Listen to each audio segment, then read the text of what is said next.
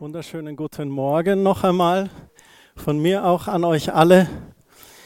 Was sind denn das für Sachen? Orgelklänge in der Freikirche. Yeah. Halleluja. So hat man Gott vor ein paar hundert Jahren gepreist. Und was für ein Liedtext. Ist das nicht der Hammer? Der soll euer Heiland sein, macht euch von allen Sünden rein. Was für ein Erbe in diesen Liedern auch steckt. Dieses Lied vom Himmel hoch, da komme ich her, das handelt über den Engel, der kam. Und ich möchte euch das gleich mal vorlesen aus Lukas Kapitel 1, Vers 26. Ein paar kurze Impulse heute Morgen auf dieses Kommen des Jesus, des Messias, des Erlösers. Und da heißt es in Lukas 1, Vers 26, ein Engel kündigt Maria die Geburt Jesu an. Elisabeth war im sechsten Monat schwanger, als Gott den Engel Gabriel zu einer jungen Frau nach Nazareth schickte, einer Stadt in Galiläa. Die junge Frau hieß Maria und war mit Josef, einem Nachkommen König Davids, vom Stamme Juda verlobt. Der Engel kam zu ihr und sagte, sei gegrüßt, Maria, Gott ist mit dir, er hat dich unter allen Frauen auserwählt. Wow. Stell dir vor, dir würde ein Engel erscheinen. Liegst du abends im Bett auf einmal gleißendes Licht. Sei gegrüßt. Wie würdest du reagieren? Was würde bei dir losgehen? Und dann heißt es auch in Vers 29, Maria fragte sich erschrocken, was diese seltsamen Worte bedeuten könnten. Und dann heißt es im Vers 30, hab keine Angst, Maria, redete der Engel weiter. Also erstmal häng loose, bleib cool, würden wir heute vielleicht sagen. Ihr würdet sagen, chill die Basis, weiß nicht. Oder ist das schon wieder out? Fürchte dich nicht. Das ist was Gutes, wenn dir ein Engel erscheint. Hab keine Angst, Maria, redete der Engel weiter. Gott hat dich zu etwas Besonderem auserwählt. Und dann sagt er, du wirst schwanger werden und einen Sohn zur Welt bringen. Und Jesus soll er heißen. Dann heißt es weiter, er wird mächtig sein und man wird ihn Gottes Sohn nennen. Gott der Herr wird ihm die Königsherrschaft Davids übergeben und er wird die Nachkommen Jakobs für immer regieren. Seine Herrschaft wird niemals enden. Der Engel zitiert hier eigentlich eine Stelle aus Jesaja. Genau die Stelle, die Rebecca vorhin vorgelesen hat aus Jesaja Kapitel 9. Seine Herrschaft wird niemals enden. Maria sagt Ja zu der ganzen Sache. Sie sagt, gerne mache ich das. Ich möchte die Magd des Herrn sein. Ich lasse mich darauf ein. Zu der Zeit ist sie verlobt. Sie weiß, was vielleicht auf sie zukommen wird. Die sind doch erst verlobt. Habt ihr gehört vom Josef, die Verlobte ist schwanger? Aber sie lässt sich darauf ein. Seit Jahrhunderten wartet das Volk auch schon auf diesen verheißenen König.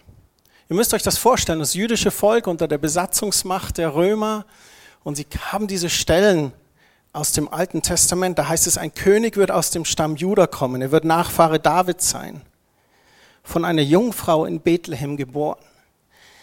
Er wird der Erlöser sein, er wird der Gesalbte sein. Auf Hebräisch heißt das der Messias, heißt der Gesalbte. Auf Griechisch der Christus. Im Alten Testament steht, der Sohn Gottes wird auf Erden kommen. Er wird als Passalam sein Blut opfern zur Vergebung der Sünden des Volkes. Das heißt auch in den Prophezeiungen, er wird sterben, am dritten Tag auferstehen von den Toten. Er wird ewigen Frieden bringen. Er wird ewiger König sein. Er wird ewiger Hohepriester sein. Und er ist der Bringer des neuen Bundes, besiegelt durch sein eigenes Blut. Maria und Josef, die waren das erwählte Paar, denen Gott seinen Sohn anvertraute, hier auf Erden als Menschensohn geboren zu werden. Es gab noch eine Gruppe, denen ein Engel erschien in diesen Tagen. Wer weiß es? Die Hirten, genau. Das wollen wir auch kurz anschauen in Lukas 2, Vers 8. Das ist nachdem Jesus geboren ist, da heißt es, in dieser Nacht bewachten draußen auf dem Feld einige Hirten ihre Herden. Und plötzlich trat ein Engel Gottes zu ihnen und Gottes Licht umstrahlte sie. Dieselbe Reaktion, die Hirten erschraken sehr. Aber der Engel sagte, fürchtet euch nicht. Ich verkündige euch eine Botschaft, die das ganze Volk mit großer Freude erfüllt. Heute ist für euch in der Stadt, in der schon David geboren wurde, der lang ersehnte Retter zur Welt gekommen. Es ist Christus, der Herr. Der Engel sagt, heute ist für euch. Nicht für Gott oder nicht, weil Jesus mal auf der Erde sein Reich darstellen möchte. Nein, für euch, für uns. Heute ist für euch der lang ersehnte Retter zur Welt gekommen. Vers 12, daran werdet ihr erkennen, das Kind liegt in Windeln gewickelt in einer Futterkrippe.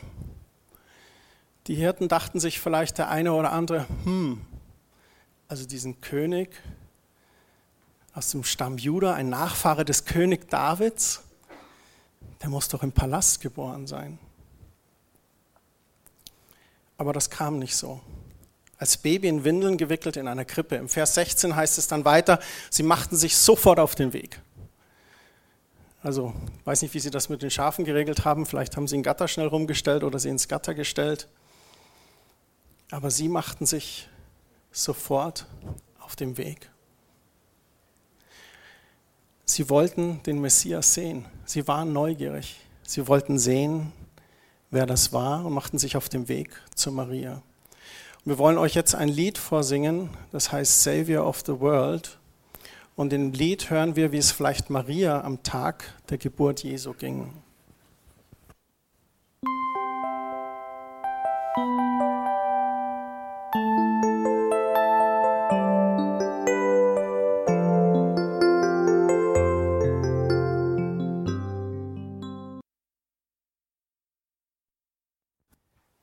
In der Stille der Nacht schaue ich auf dein Gesicht, erstaunt über das Wunder, was ich in meinen Armen halte.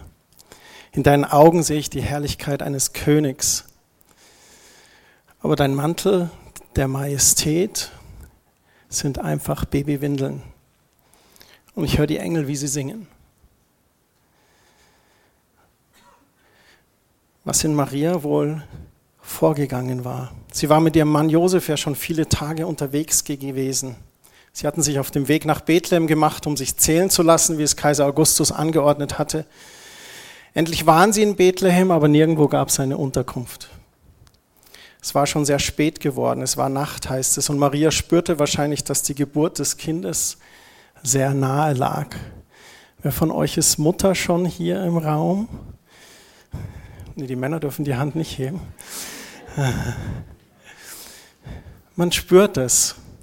Da bewegt sich was. Ich erinnere mich noch, äh, Kerstin beim ersten Mal auch.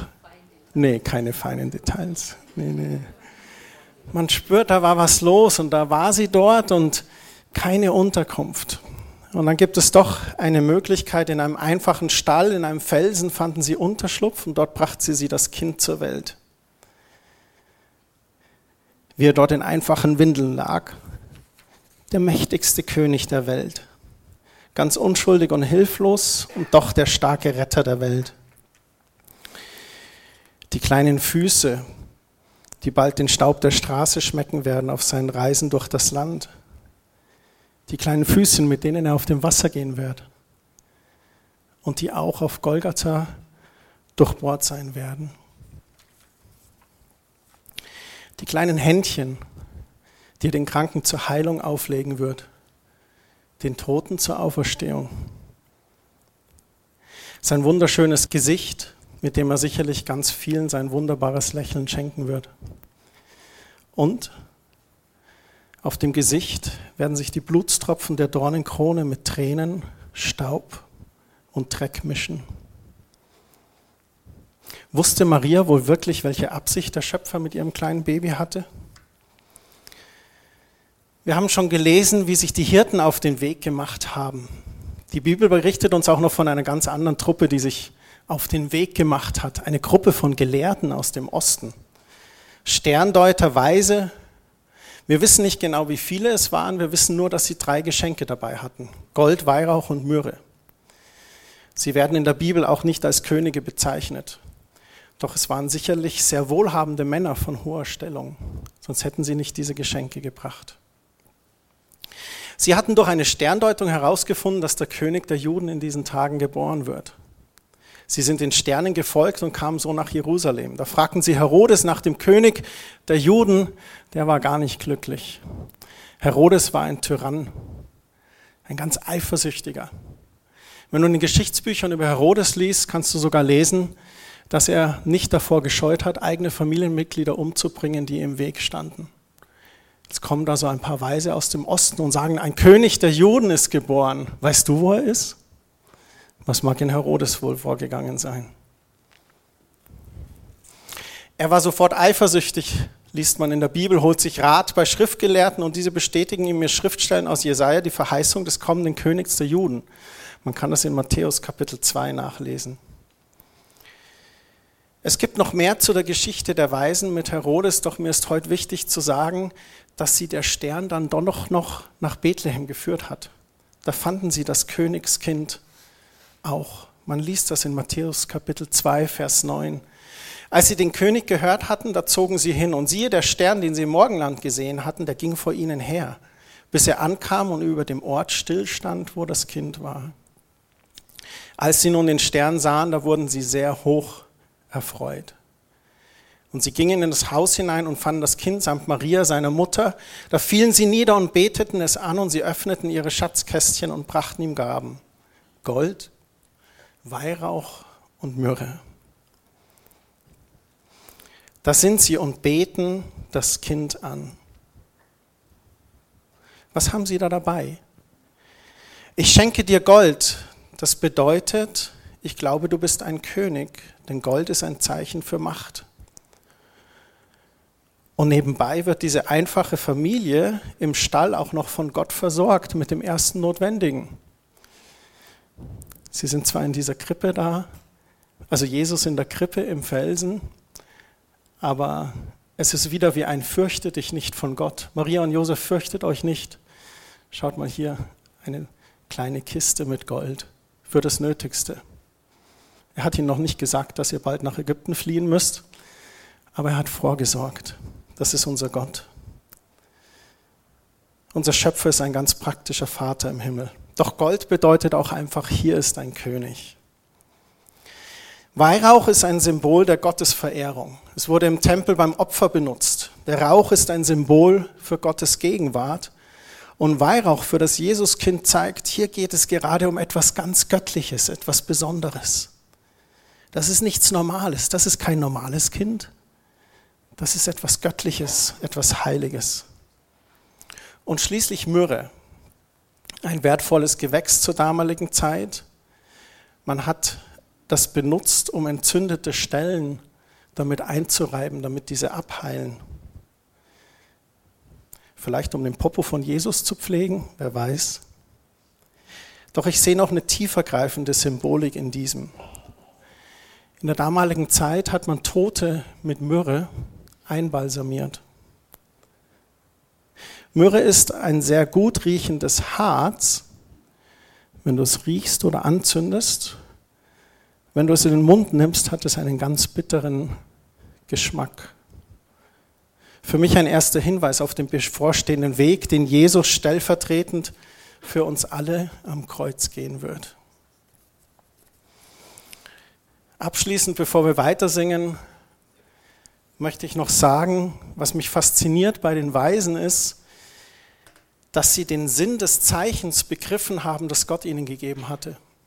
Sie folgten diesem Stern nach Jerusalem, wo sie dann wiederum von Schriftgelehrten von der biblischen Verheißung erfahren haben, dass es in Bethlehem sein wird. Und dann haben wir gerade gelesen, erstaunlicherweise erschien ihnen der Stern dann noch neuem, nachdem sie von den Schriftgelehrten gehört hatten. Sie folgten ihm wieder, sie folgten den Zeichen Gottes in ihrem Leben. Ich glaube, wir sehen jeden Tag Hinweise auf Gott. Zeichen Gottes in seiner Schöpfung zum Beispiel. Atemberaubende Sonnenuntergänge. Eine gemalte, geschlossene Schneedecke vielleicht, die uns fasziniert. Neugeborene Babys, die uns zu Tränen rühren. Oder habt ihr schon mal überlegt, die Zugvögel, deren Orientierungsvermögen einen eigentlich ehrfürchtig staunen lässt? Oder eine Blume, ein ordinärer Löwenzahn, der mit aller Kraft durch den Asphalt der Straße herausbricht. Allein in Gottes Schöpfung kannst du Gott erkennen. Obwohl wir diese Dinge sehen, wenden sich nicht alle Gott zu. Wir erkennen Gott oftmals nicht und nehmen so vieles für selbstverständlich. Die Weisen aus dem Osten, die nahmen die Zeichen Gottes ernst und wurden belohnt. Sie fanden das Königskind, brachten ihre Anbetung und ihre Geschenke dar. Der einfache Stall wurde zur Kirche, zur Kathedrale. Sie fanden Christus, weil sie auf das Zeichen geachtet hatten und in Schriften in Gottes Wort geglaubt hatten. Sie waren bereit, Gottes Gabe, den Sohn Gottes, für sich zu empfangen. Und ich bin sicher, was sie erlebt haben, hat sie für immer verändert. In Matthäus Kapitel 1, Vers 23, da heißt es, Maria wird schwanger werden und einen Sohn bekommen, den wird man Immanuel nennen. Immanuel bedeutet Gott mit uns. Imanu bedeutet uns und El bedeutet Gott von Elohim. Gott mit uns. Was hat der Engel zu Maria gesagt? Siehe, ein Kind wird für euch geboren sein. Gott mit uns. Nicht Gott über uns oder Gott irgendwo im Nirvana, auch nicht Gott mit den Reichen oder mit den besonders religiösen und Heiligen, Gott mit uns, mit allen. Sei es Deutsch oder Englisch, weiß oder schwarz, arm oder reich, Manager oder einfacher Hilfsarbeiter, Mann oder Frau, jung oder alt, oder tagesaktuell CDU oder SPD, oder aus der Stadt oder vom Land, sei es aus Berlin oder irgendwo aus Niederbayern an der Grenze. Gott möchte mit jedem von uns sein. Wir wünschen euch für diese kommenden Tage, dass Gott mit euch ist und wir alle dem Jesuskind einen Platz in unserem Herzen schenken. Ihr habt sicher alle eine Krippe zu Hause stehen. Einige vielleicht nicht, aber für diejenigen, die eine haben, bei uns sind Josef und Maria schon angekommen. Das Jesuskind noch nicht. Mittlerweile wissen unsere Töchter, dass das im Dach hinter dem Stroh versteckt ist. Wir haben es aufgebaut. Ich glaube, die Joe hat gesagt, Geld, das tun wir da oben ins Dach. Kommt noch nicht. Öffne die Augen deines Herzens, wenn Gott dir ein Zeichen sendet. Ich bin überzeugt davon, dass Gott zu jedem von uns spricht, uns Zeichen gibt, dass er existiert. Und ich weiß auch nicht, wo du oder wo sie gerade mit Gott vielleicht stehen. Vielleicht sagst du, ich habe gerade die beste Zeit meines Lebens mit Gott. Vielleicht sagst du auch, Christian, oh, irgendwie ist alles gerade so lauwarm, ich finde gerade nicht wirklich den Sinn darin. Dann möchte ich dazu einladen, die kommende Woche zu nutzen und Zeit zu nehmen, deinem Gott zu begegnen. Zeit zu reservieren, Zeit zu nehmen in seinem Wort, im Gebet. Vielleicht bist du auch gerade voller Zweifel und sagst, Christian, ich verstehe Gott nicht, die Welt schon gleich gar nicht. Ich weiß weder ein noch aus. Ich habe solche Zeiten erlebt und ich habe erlebt, dass Jesus Christus ein fester Fels ist in diesen Zeiten. Menschen enttäuschen, die Welt enttäuschen, selbst Kirchen und Gemeinden enttäuschen, weil sie von Menschen geleitet werden. Aber eins weiß ich, Jesus enttäuscht nicht. Bist du bereit, Gottes Gabe an dich in deinem Herzen zu empfangen? Dann sag einfach Ja zu Jesus. Wir wollen jetzt noch ein paar Lieder singen mit sehr gehaltvollem Text. Wir wollen euch einladen, zu sitzen, aufzustehen, mitzusingen, die Texte auf euch wirken zu lassen, was immer ihr mögt. Lasst euch einfach von Gott überraschen.